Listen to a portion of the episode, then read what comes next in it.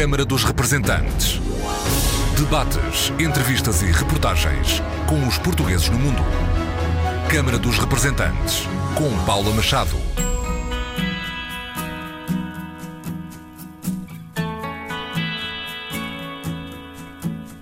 Olá, bem-vindos ao Câmara dos Representantes. Portugal tem as fronteiras abertas e sem obrigação de quarentena.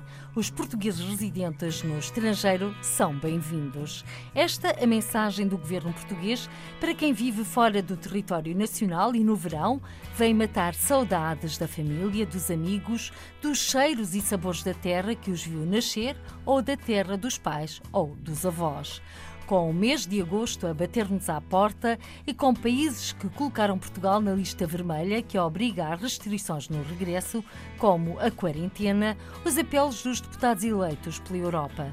Paulo Pisco, pelo Partido Socialista. Os portugueses não se devem deixar condicionar pelo medo nem pela falsa informação. Devem ir à procura da informação no sítio certo, na certeza de que Portugal é um país seguro, que as fronteiras estão abertas, que não obriga à quarentena e que tudo o que tem acontecido em Portugal tem sido sobre a pandemia tem sido absolutamente transparente e, ao contrário do que se possa pensar, isso é um fator de segurança e não de insegurança. Carlos Gonçalves, pelo Partido Social Democrata. O apelo que eu faço é que viajem para Portugal, venham para Portugal, façam-no com segurança e demonstrem aquilo que somos, aqueles que estamos no estrangeiro. Respeitamos o país onde vivemos, mas respeitamos muito, mesmo muito, o país onde nascemos. Carlos Gonçalves e Paulo Pisco, os deputados eleitos pelo Círculo da Europa, são hoje os nossos convidados para analisar a sessão legislativa, a primeira depois das eleições de 6 de outubro do ano passado. Conversas para ouvir já a seguir.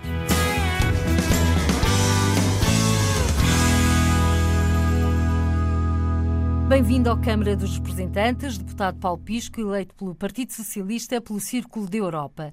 Que balanço faz desta primeira sessão legislativa atípica, marcada pela pandemia do Covid-19, em que o presencial deu lugar ao virtual?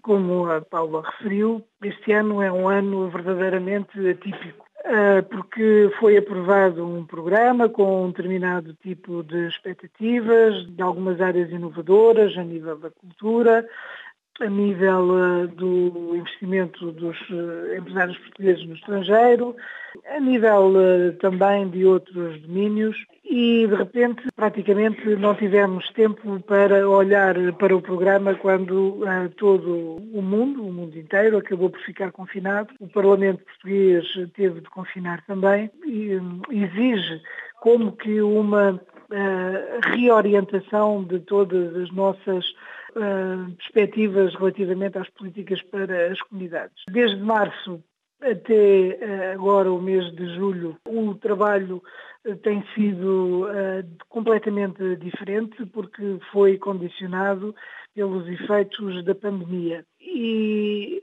obviamente que não havendo atividades no Parlamento e não havendo atividades nas comunidades portuguesas, era impossível eh, retomar o mesmo ritmo uh, e a mesma intensidade relativamente às questões relacionadas com as comunidades portuguesas.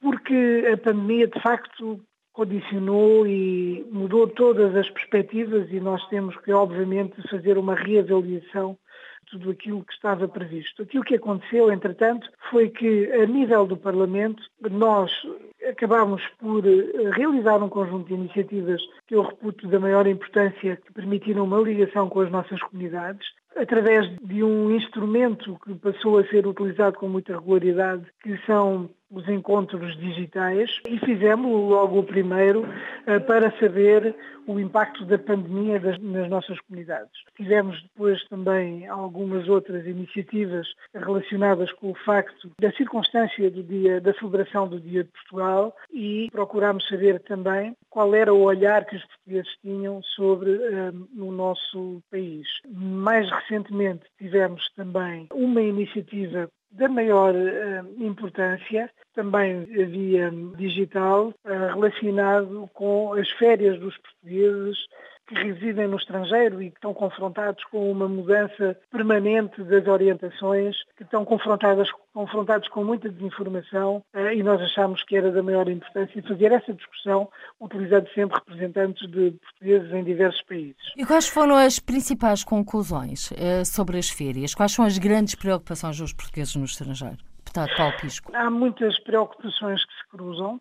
Em alguns casos, obviamente, que existe o receio de virem de férias para o nosso país eh, porque eh, receiam a contaminação, como é óbvio, que é algo que existe em todo o lado, mas muitas vezes estes receios também são infundados e são com base em informação que que chega aos portugueses residentes no, no, no, estrangeiro de forma distorcida, eh, de forma errada e muitas vezes com falsas notícias. Eu recebi muitas várias vezes notícias completamente falsas sobre a situação em Portugal. E, em alguns casos, há também um problema de percepção sobre a forma como as notícias chegaram, porque nós, nesta fase em que existe, de facto, algumas restrições em algumas freguesias periféricas de Lisboa, mas Lisboa não está confinada. Muitas vezes tinha-se a percepção que Lisboa estava muito mal. E a partir daquilo que se dizia sobre Lisboa, pensava-se que também o resto do país estava muito mal. E ora, há uma baixa muito acentuada de casos na região norte, na região centro,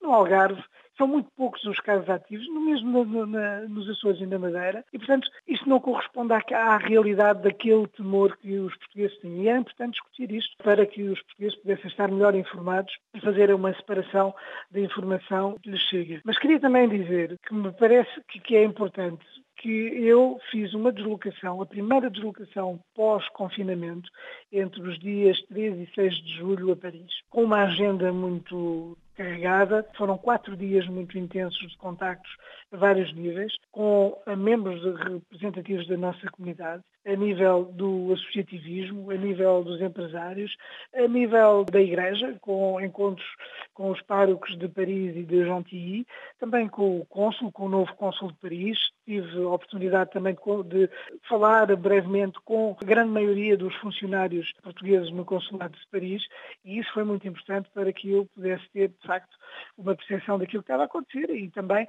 porque eu acho que é importante que nós que representamos os portugueses que estão no estrangeiro, que eles percebam que nós estamos aqui a acompanhar a situação, que nós estamos em confinamento permanente, que estamos a acompanhar a situação, a situação, deles e que estamos ativos. Estamos ativos, estamos presentes e estamos aqui para dar as respostas possíveis nestas circunstâncias. Obviamente que, paralelamente, tivemos e contactos muito intensos também com o Governo relativamente a alguns dos aspectos eh, que foram sendo delineados como algumas necessidades que a nossa comunidade pudesse eh, ter. Quando se refere comunidade, não se refere só à comunidade portuguesa em França, e também noutros países, nomeadamente Sim. apoios que o Governo eh, está a disponibilizar para os portugueses mais necessitados, nomeadamente no movimento associativo, é isso, deputado Paulo Exatamente, os apoios dirigidos ao movimento associativo, os apoios dirigidos individualmente aos portugueses que possam estar a passar por alguma dificuldade e que foi, houve um reforço das verbas nos postos consulares, do movimento que se criou para o apoio também à imprensa, eh, que é um elemento fundamental da coesão dinamismo e consciencialização das nossas uh, comunidades. Houve uma fase inicial de maior, da maior importância em que eh, tive também uma ação uh, muito importante na medida em que estava sempre a receber uh, apelos de portugueses que tinham ficado retidos quando começaram a ser fechadas as fronteiras, portanto, isto entre março e abril, eh, quando começaram a ser fechadas as fronteiras ou os voos cancelados, deixando milhares e milhares de portugueses um pouco por todo o mundo, e também aí tive um, tive um papel importante de apoio, de encaminhamento dos pedidos. Portanto, este, este foi um período absolutamente atípico e anómalo um, ehm, e que reorientou as prioridades para a forma como a pandemia acabou por condicionar, determinar, reorientar, afetar a vida das nossas comunidades. Vamos ver agora, depois deste período do verão, em que eh, eventualmente se espera que já haja mais algum regresso alguma normalidade. O movimento associativo, por exemplo, paralisou praticamente por completo vamos ver se a partir de setembro já vai ser possível regressar a alguma normalidade, sabendo nós que essa normalidade a que estávamos habituados antigamente, provavelmente não vamos tê-la tão depressa, porque, entre outras coisas, eu que fazia deslocações todas as semanas, em alguns casos mais do que uma vez por semana, eh, quer dizer, entre março, no início de março ainda viajei, mas depois entre março e agora julho fiz apenas uma deslocação pós-confinamento e que eu acho que foi da maior importância. Vamos ver se a partir de setembro é possível voltar esse contacto uh, fundamental com as nossas comunidades, através da sua participação nas suas iniciativas, ouvindo-os diretamente, tendo essa disponibilidade para os ouvir diretamente. O tempo dirá, vai depender da forma como a pandemia estiver a ser controlada nos diversos países eh, da Europa, porque no, em todos os países onde, onde existem comunidades mais expressivas, como a França, como o Reino Unido, como o Luxemburgo, como a Suíça uh, ou a Alemanha, o, o vírus uh, teve um efeito uh, muito, muito forte nas respectivas sociedades e, obviamente, também junto da comunidade portuguesa. O Sr. Deputado Paulo Pisco, eleito pelo Círculo da Europa pelo Partido Socialista, referiu o mês de setembro. Mês de setembro que é, por excelência, o mês do início de aulas, quer em Portugal, quer também no estrangeiro, aulas de ensino de português. A pandemia do Covid-19 obriga a uma nova.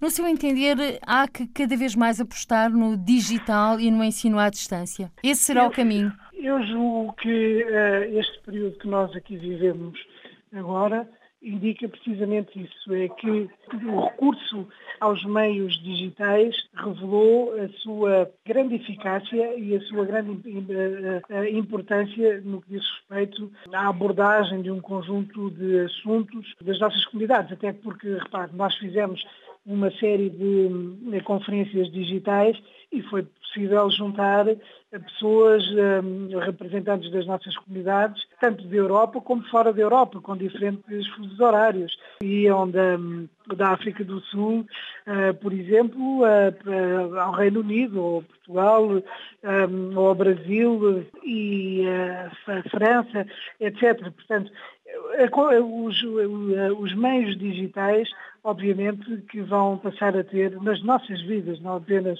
no que diz respeito à questão das comunidades eh, ou no relacionamento entre os, os, representantes das comunidades, passarão de certeza absoluta a ter um papel muito maior, porque esses meios já existiam, mas uh, nós nunca os privilegiámos porque sempre é da maior utilidade estarmos presentes fisicamente nos diversos encontros. Mas é, é óbvio que há um conjunto de circunstâncias que justifica plenamente uma melhor utilização das tecnologias digitais. E nesse sentido, este ano era ano de eleições para o Conselho das Comunidades Portuguesas. A votação ainda é presencial. O Partido Socialista, Sr. Deputado Paulo Pisco, está aberto a que esta votação possa ser eh, à distância?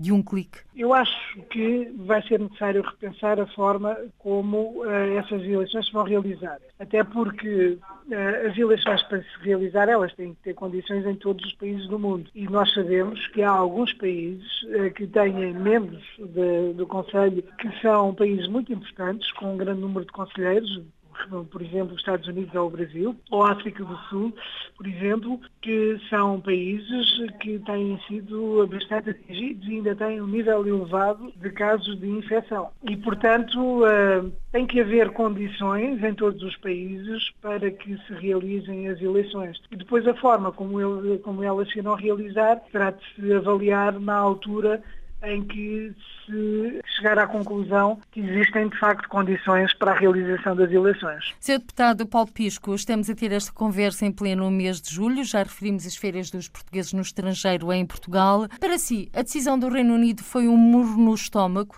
Portugal? Foi um murro no estômago e é uma decisão absolutamente incoerente, inesperada eh, e eh, diria até mesmo bastante insólita e que está cheia de incoerências, porque o país não pode ser para já aqueles critérios que são utilizados do número de infectados por 100 mil habitantes é absolutamente arbitrário por não levar em consideração de outros critérios. Basta olhar para o número de infectados que existe atualmente. Portugal está hoje em 42º lugar no número de infectados, enquanto que o Reino Unido continua em oitavo ou nono com uma grande incidência passou por problemas eh, gravíssimos até na forma como a gestão da pandemia foi feita. A imprensa internacional eh, é unânime em dizer que a gestão da nossa pandemia foi sempre muito boa, dos novos casos que havia em Portugal, enquanto no Reino Unido aquilo que a imprensa dizia é que a gestão era uma gestão caótica, com muitas dificuldades, com muitos problemas, com falta de muitas, eh, muitos meios, com problemas de organização, com uma alteração inclusivamente da própria própria contabilidade relativamente ao número de, de mortes. E aqui em Portugal, não. Aliás, a Alemanha valoriza precisamente essa circunstância de Portugal ter sempre tido uma atitude absolutamente transparente e ter sempre feito uma boa gestão da crise. E depois existe a inclusão de alguns surtos em alguns conselhos na área metropolitana de Lisboa, portanto na periferia de Lisboa, em sítios que não são absolutamente nada turísticos e que, portanto, que acabam por condicionar a decisão de abrir também os corredores aéreos para Portugal e sendo que a região norte já praticamente não tem casos, já tem muito poucos casos, a região sul tem poucos casos, o Algarve, a região centro também, os Açores e Madeira não têm e foram também considerados também eh, com obrigatoriedade de realizar uma quarentena. Então, os Açores e a Madeira, por absurdo, admitindo só estes dois casos, que têm quatro ou cinco casos ativos, que é isso que interessa realmente ver, e são também vetados, é completamente incoerente. E então é permitida a abertura de voos para a Espanha, que tiveram a situação que tiveram, das grandes dificuldades, que agora, inclusivamente, apresentam de novo uma, um aumento muito considerável dos furtos e que eh, também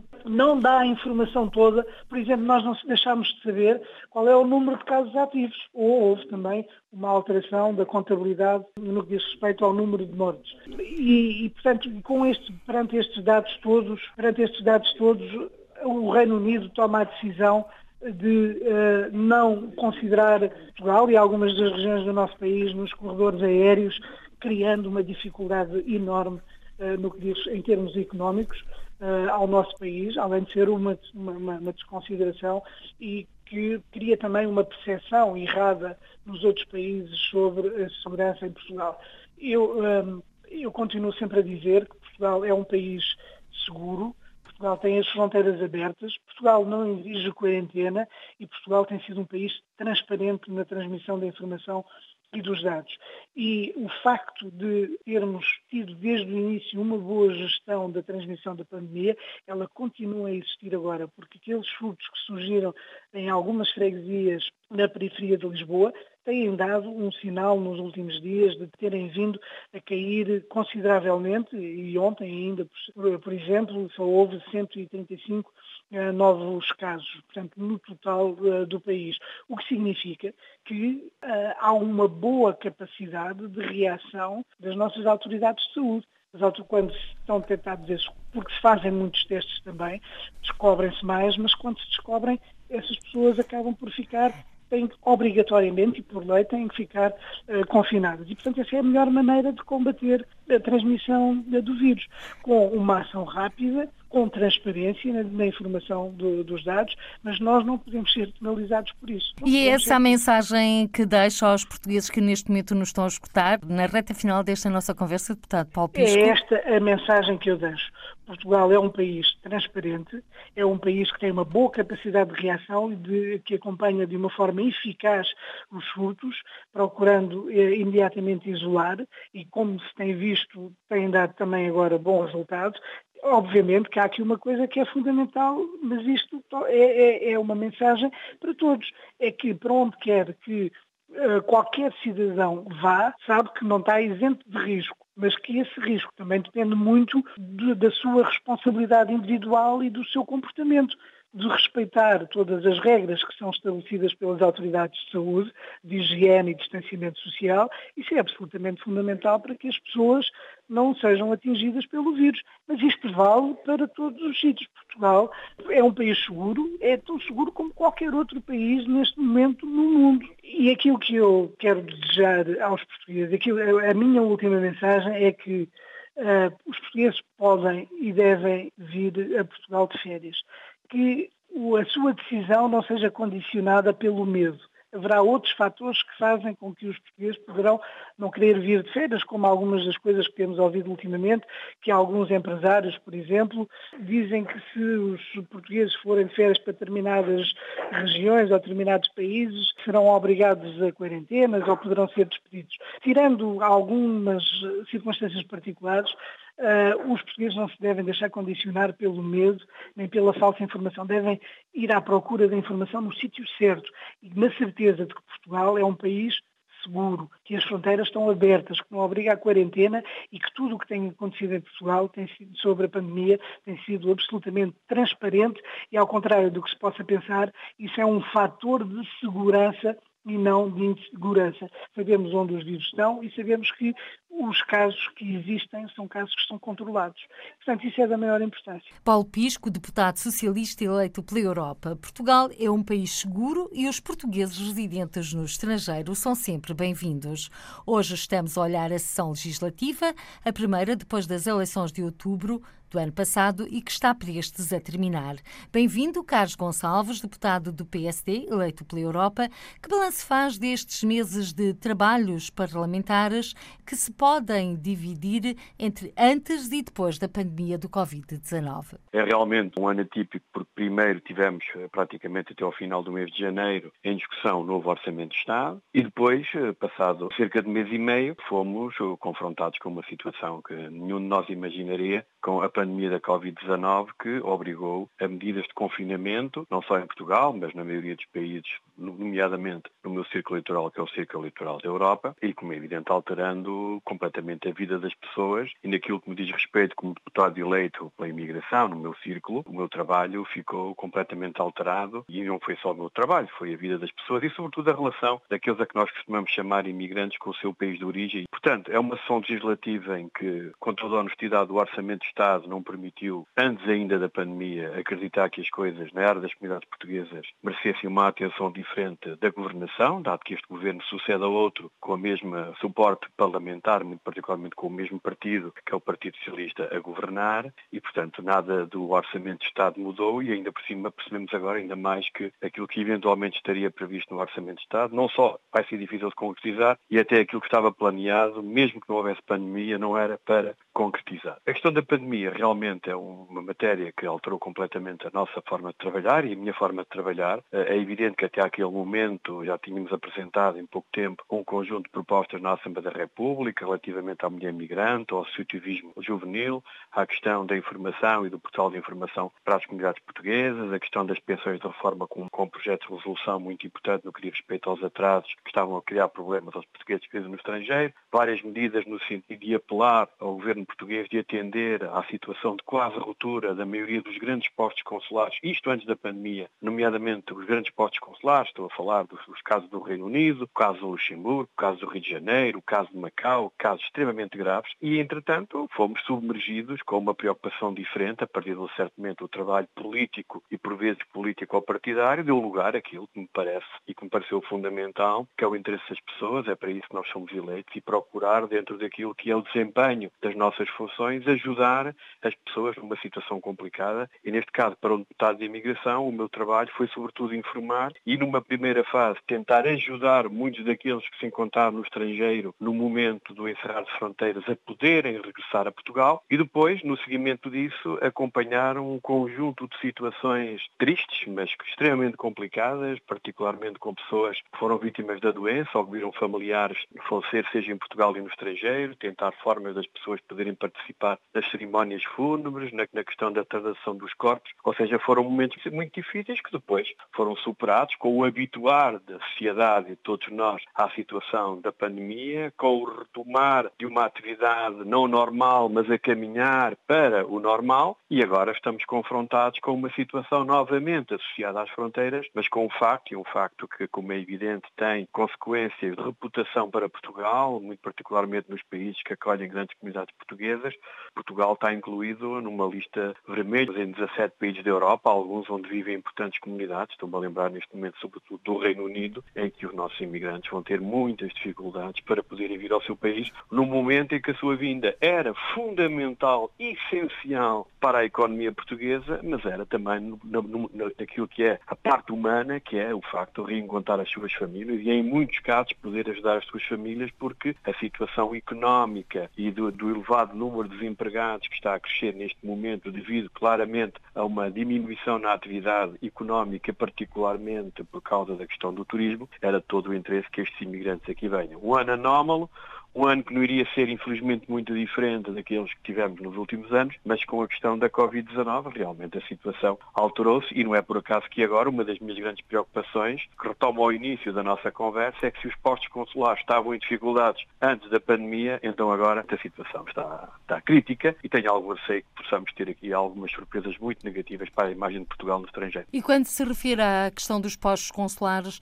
está a referir-se à falta de recursos humanos? Nós chamamos a atenção do Governo, ainda no último trimestre de 2019 e no primeiro trimestre de 2020, antes da pandemia. Eu próprio, ainda há pouco tempo, na vinda do Ministro dos Negócios Estrangeiros, em junho, à audição ao Parlamento, uhum. chamei a, a atenção desta situação e, nomeadamente, dei os exemplos do Reino Unido e dei também o exemplo do Luxemburgo. Dei o exemplo do Reino Unido, porque o Reino Unido está num processo que as pessoas têm que se registar para poderem, a partir do final do ano, quando termina o Brexit, continuar a residir no Reino Unido e a trabalhar e precisam de documentação em dia. O Brexit parece que já está em segundo plano nesta altura. Não, não, está em segundo plano para quem não vive no Reino Unido. Para quem vive no Reino Unido também estará em segundo plano porque a Covid está em primeiro plano. Mas a vida das pessoas é a saúde, mas também é, passa a expressão, a economia. E a questão é que os portugueses precisam dos documentos. Houve ali uma tentativa, depois de muito tempo, de reforçar um pouco, nomeadamente o Consulado de Portugal de Londres, com uma abertura de um espaço que permite acolher melhor as pessoas, mas também é preciso perceber, e já vou, porque isto é realmente aquilo que me parece ainda mais preocupante das notícias que nos têm chegado nos últimos dias, é que estes portugueses durante muito tempo tinham como alternativa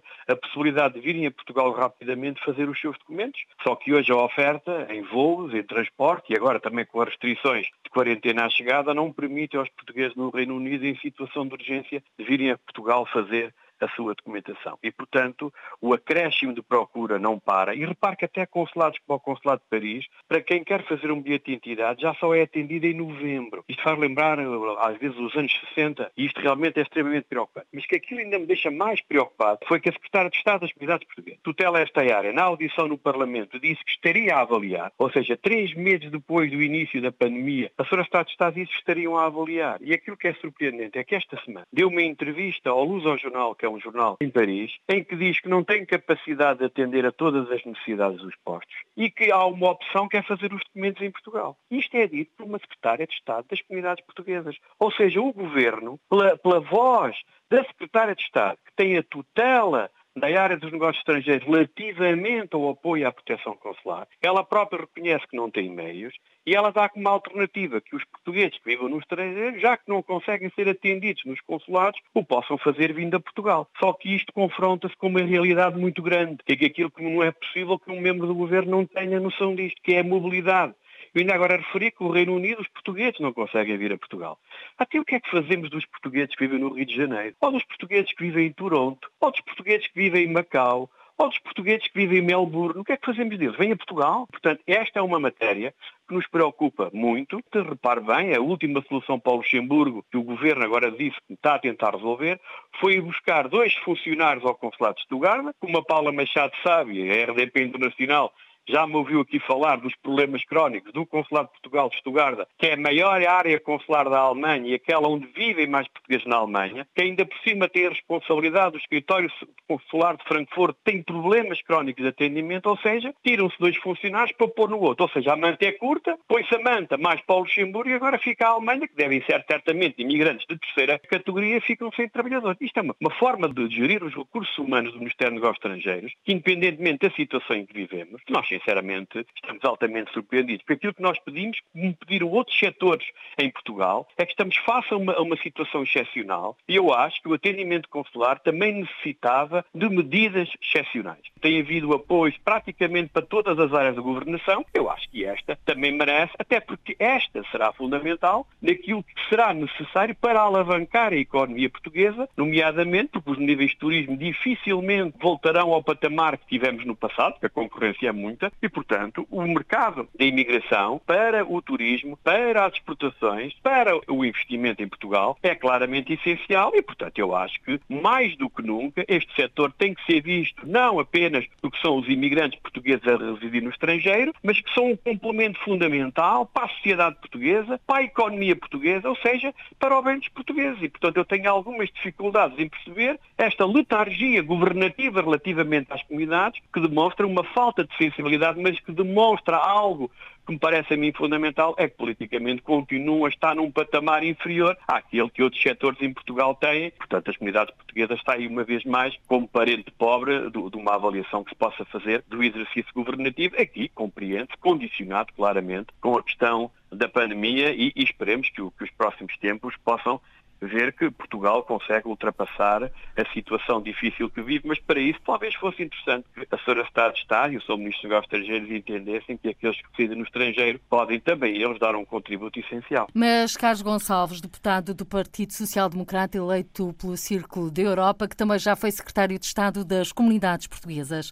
não acha que muitas vezes existem impossibilidades práticas de criar essas medidas excepcionais? Eu acho que sim, e tem toda a razão em fazer-me essa pergunta, porque os ouvintes perguntarão, isto é muito fácil de falar. Mas não fui eu que o disse, não fui eu que estive no Parlamento sucessivamente a dizer que eu recrutasse 150 trabalhadores. Não fui eu, foi o Ministro dos Negócios Estrangeiros. Eu até lhe chamei a atenção que estávamos 100, não era preciso 150. Não fui eu que cheguei ao Parlamento e que disse que estávamos a avançar já para 2017 com o ato único de inscrição, que é realmente importante para melhorar, como é evidente, no plano tecnológico, o atendimento dos portugueses nos consulados. Não fui eu, foi o Ministro dos Negócios Estrangeiros. Era para estar concluído em 2017. Também não fui eu que fui ao Parlamento, em grande pouco e circunstância, avançar com a questão do novo sistema de gestão consular, que também devia estar finalizado em 2018. Portanto, eu compreendo a sua pergunta. Agora, nós não podemos politicamente vir avançando com propostas e com promessas que criam expectativas, que fazem crer que as coisas vão mudar no que diz respeito ao atendimento e depois aqueles que se deslocam ao consulado não conseguem ser atendidos.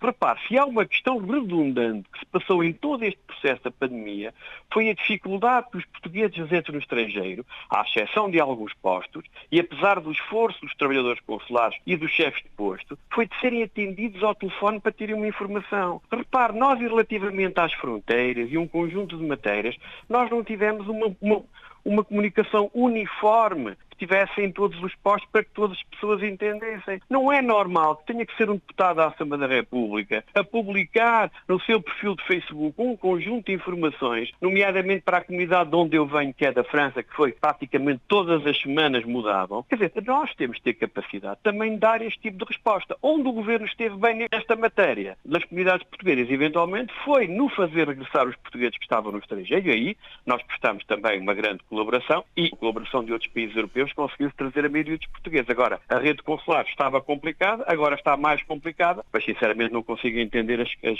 as declarações da Sra. Secretária de Estado das Comunidades Portuguesas, como também agora não entendo as sucessivas promessas do Sr. Ministro dos Negócios Estrangeiros. Eu até percebo, porque as pessoas estão em Lisboa, estão em Portugal, não conhecem a realidade, não têm um vizinho que lhes bate à porta, não têm um amigo que lhes telefona preocupado, que diz que não consegue fazer os documentos, não tem alguém que está no Reino Unido e que precisa urgentemente do documento e que não tem alternativa sequer de vir a Portugal fazê-lo, eu compreendo isso. Agora, com toda a honestidade, há formas de atender, de prever e, como é evidente, de projetar políticas e se a Covid e a pandemia, as consequências da pandemia podem desculpar muita coisa, nesta matéria do atendimento consular, não podem, porque o problema já existia, mas também acho que a partir do momento em que se criaram medidas excepcionais para um conjunto de setores essenciais para o país, também aqui o Ministério dos Negócios Estrangeiros devia ter merecido um apoio suplementar claro para poder atender a um crescimento claramente da procura e às dificuldades que vamos ter no futuro, porque sinceramente esta situação vai alargar-se durante, infelizmente,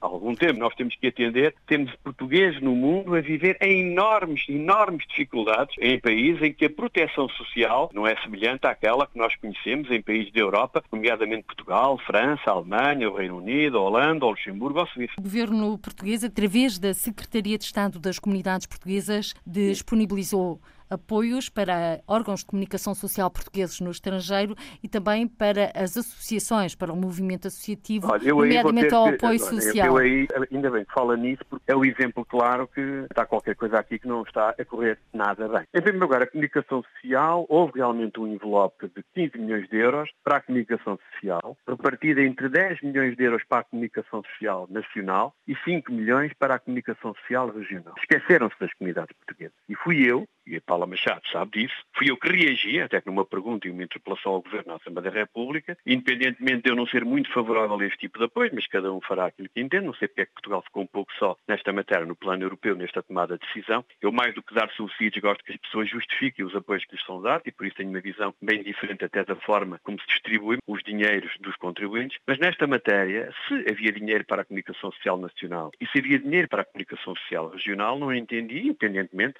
de sabermos que temos uma rede reduzida de órgãos de comunicação social nas comunidades portuguesas, porque é que as comunidades portuguesas não eram contempladas. E acabaram por não ser contempladas apenas porque, aparentemente, esqueceram, foi aquilo que eu depreendi até pelas respostas do interveniente político para interveniente político. Criou-se então uma possibilidade de tentar ultrapassar a situação, indo buscar 200 mil euros ao orçamento do Ministério ao FRI, já não me recordo bem, portanto, estes 200 mil euros a distribuir. E eu não sei para onde é que foi o dinheiro. Eu não tenho ainda a informação para quem foi distribuído o dinheiro. E sei, por exemplo, que há uma rádio importantíssima em França, que é a rádio de Torre, a antena portuguesa, que não foi tida nem achada no assunto. Eu gostava de ver onde é que foram os outros subsídios. É que a antena portuguesa de Torre tem um papel preponderante e que todos aqueles que atravessam a França na A10 conseguem sintonizar na, nas ondas FM quando estão ali a seguir a Poitiers e praticamente até Orleans, como é que uma rádio destas não é contemplada? Isto eu sei porque eles me informaram, mas não sei. Em relação ao, ao social, nós sabemos que haverá uma ou outra medida para a Venezuela ao salvo erro para o Brasil. Mas não há nenhuma medida concreta de apoio generalizado a situações de carência. Na Europa elas não existem muito, porque os países têm a tal proteção social. Mas eu também gostava de ver e de saber para onde é que foram essas verbas, porque nós não as conhecemos, até porque estamos claramente o meu grupo parlamentar ligado às próprias comunidades e a informação que nos chegam é que esse apoio não tem chegado, independentemente de haver ali, ter havido algum envelope aqui e acolá. Positivismo, isso não é verdade, porque isso não é verdade, porque o Governo tinha 600 mil euros previsto para projetos que tinham que ser apresentados até 31 de dezembro, e, portanto, antes da pandemia, foram publicados em 15 de março, antes da pandemia, e que foram republicados para pagamento em 15 de maio. E depois poderá haver um apoio ao outro excepcional, mas o apoio que estava previsto foi em 31 de maio de 2019, e que eu saiba, nós ainda não tínhamos noção que tínhamos aí a pandemia à porta. E o que eu sei é que há associações a fechar, o que eu sei é que há associações que estão em estado crítico, como a grande maior associação portuguesa de França em termos de sede, que é de Dijon, e não têm tido qualquer apoio. Pior, o próprio Consulado de Portugal de Lyon, que tutela a área de jurisdição, não tem tido sequer uma missão de acompanhamento de uma uh, associação que até já mereceu uma peça no órgão de comunicação social nacional de televisão francesa. E agora, Carlos Gonçalves, mês de julho, mês de férias por excelência, começam a chegar os portugueses residentes no estrangeiro. Este ano vai ser um ano atípico, mas também é o ano de preparação no próximo ano letivo, 2020-2021. Debateu-se na Gulbenkian o ensino de português no estrangeiro. Para si, qual é o grande desafio que se vai colocar a este novo ano letivo? Olha, eu em primeiro lugar gostava de dizer que em relação às férias, há muitos portugueses que residem no meu círculo eleitoral que não conseguiram planificar as férias, porque não tiveram certezas. Normalmente o calendário muitas vezes obriga-os, que é a festa da sua aldeia, a festa da sua terra, e este ano não havendo esse tipo de festas, eles poderão vir um pouco mais tarde, não têm absoluta necessidade de vir durante o mês de agosto. Não têm certezas e na semana passada, com uma comunicação do governo francês, poderá haver a eventualidade do encerramento da fronteira entre a França e a Espanha, criou logo uma grande confusão na cabeça das pessoas. A oferta de ligações aéreas é muito reduzida. Veja bem que a TAP no Paris-Lisboa costuma ter nesta altura nove voos voos neste momento tem dois, e portanto não havendo oferta, havendo complicação no que diz respeito à mobilidade, não havendo garantias, havendo muito particularmente em setores em, em que os portugueses são importantes na economia, setor da construção e obras públicas, estão a tentar também aproveitar o verão para recuperar no plano económico, o número de portugueses imigrantes no estrangeiro que vêm a Portugal no verão vão ser menos, até porque há, há portugueses que não, não vão, como é evidente, vir a Portugal porque têm medo no regresso de ter um problema de quarentena. Portanto, vai ser um verão diferente. Eu acredito que até ao fim do ano, se as coisas não correrem mal em questões de pandemia, haverá muitos portugueses que poderão vir em setembro, outubro, novembro e certamente aproveitar o Natal para reencontrar a sua família. E eu não tenho dúvidas absolutamente nenhumas que, independentemente das restrições, os imigrantes portugueses, ao contrário dos turistas, continuarão a vir a Portugal, continuarão a investir a Portugal e aí terá que haver um trabalho, muito particularmente com as próprias autarquias, no sentido de potenciar cada vez mais o investimento, porque é aí realmente, né, através do trabalho e do acompanhamento dos municípios, que se pode propiciar um maior investimento das comunidades portuguesas nesses territórios, seja eles através do imobiliário, da criação de postos de emprego, e portanto nós vamos realmente, se quisermos que o país possa desenvolver, contar com estas pessoas de uma forma diferente daquela que fizemos até aqui, que é muito paternalista, que é muito discursos, mas que é pouco concreto. E quanto ao próximo, próximo ano letivo? O próximo ano letivo começa dentro de 15 dias. No que diz respeito ao ensino do português no estrangeiro, as informações que temos são muito poucas. Há, há, um conjunto de anúncios, mas temos muito poucas. O que eu sei é que a questão das inscrições é qualquer coisa que ainda hoje tenho que me explicar, porque eu vi o Ministro dos Negócios Estrangeiros há vários meses dizer que 80% dos portugueses, dos alunos de ensino de português no estrangeiro já estavam inscritos, quando, por exemplo, o maior país de alunos, que era a França, nem sequer tinha feito distribuir o questionário de inscrição. Ou seja, automaticamente entenderam que todos os que estavam no ano letivo anterior estariam inscritos para o ano a seguir. Foi este o anúncio que foi feito, mas aquilo que nós sabemos, e pelo menos aquilo do pouco que temos vindo a saber, é que na prática a oferta tem vindo a diminuir e aquilo que mais me preocupa e tem vindo a preocupar a mim e aos pais de alunos é que o ensino do português no meu círculo eleitoral, nos países de maior imigração, está a perder o seu estatuto daquela língua que nós nos orgulhamos todos ser a língua europeia do mundo. Em França, os cursos de língua portuguesa no ensino oficial português tem vindo a baixar e o estatuto, nós perdemos o lugar que tínhamos de língua especializada no ensino secundário francês, perdemos esse comboio. E também no Luxemburgo, agora até nos congratulamos em deixarmos de ter ensino oficial para termos de ter um ensino complementar. E, portanto, há aqui um downgrade, permita uma expressão inglesa, daquilo que é o ensino da língua portuguesa no estrangeiro. Eu acho que o Instituto Camões devia estar focado nisso. E que o Camões não se esqueça que uma das suas prerrogativas é o ensino do português no estrangeiro. E isto é fundamental, porque se não tiverem esta ideia clara que os melhores embaixadores de português no estrangeiro são os imigrantes e os seus filhos, para além daquilo que o Estado pode fazer no plano internacional, então aí estamos completamente enganados no que diz respeito à estratégia de uma língua que deve ter como suporte os 5 milhões de portugueses que residem no estrangeiro. Carlos Gonçalves, estamos a fazer o balanço deste, desta sessão legislativa que está prestes a terminar. Claro que sim, e vamos Pronto, fechar a, a nossa palavra conversa. que eu tenho é o seguinte, eu tenho tido nos últimos dias um conjunto de queixas, porque tem havido um conjunto de rapazes feito por alguns autarcas, chamando a atenção dos portugueses que vivem no estrangeiro quando vêm a Portugal para terem comportamentos seguros no que diz respeito à Covid-19. Eu sinceramente tenho algumas dificuldades em entender este tipo de comunicados, porque, por exemplo, no meu distrito, que é o distrito de Castelo Branco, ser presidente de Câmara dizer uma coisa destas é algo que me surpreende, porque um português que vem de França vem de um país em que a situação epidemiológica é bem melhor que a situação epidemiológica de Lisboa, onde há muita gente de Lisboa que também vai passar férias para o distrito de Castelo Branco, para as praias fluviais, para as suas terras. Nós somos todos portugueses, não venham cá a dividir. Toda a gente que resida no estrangeiro, seja do Norte, seja do Sul, tem que cumprir as regras de segurança. E os portugueses, pelo aquilo que eu vejo no contacto com eles, ainda agora estive 10 dias na minha casa na região de Paris, é que os portugueses cumprem, são cumpridores nos países onde vivem e quando chegam a Portugal vão continuar, como é evidente, a ser cumpridores, independentemente de haver sempre algum caso. E o apelo que eu faço é que viajem para Portugal, venham para Portugal, façam-no com segurança e demonstrem aquilo que somos aqueles que estamos no estrangeiro. Respeitamos o país onde vivemos, mas respeitamos muito mesmo muito, o país onde nascemos. Carlos Gonçalves, deputado do PSD eleito pela Europa, e o apelo aos portugueses residentes no estrangeiro para continuarem a vir a Portugal cumprindo as regras de segurança ditadas pela pandemia. Carlos Gonçalves, do PSD, e Paulo Pisco, do PS, os deputados eleitos pelo Círculo de Europa e o balanço da sessão legislativa que está prestes a terminar.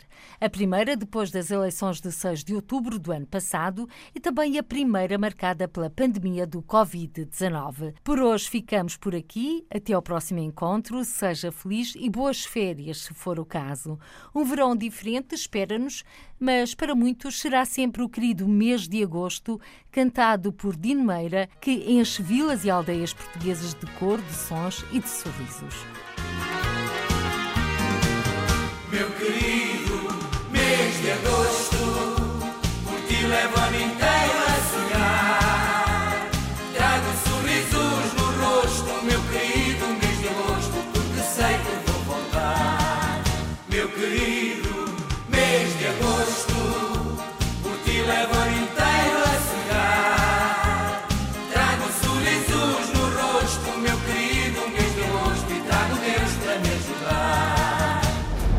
Câmara dos Representantes. Debates, entrevistas e reportagens com os portugueses no mundo. Câmara dos Representantes, com Paula Machado.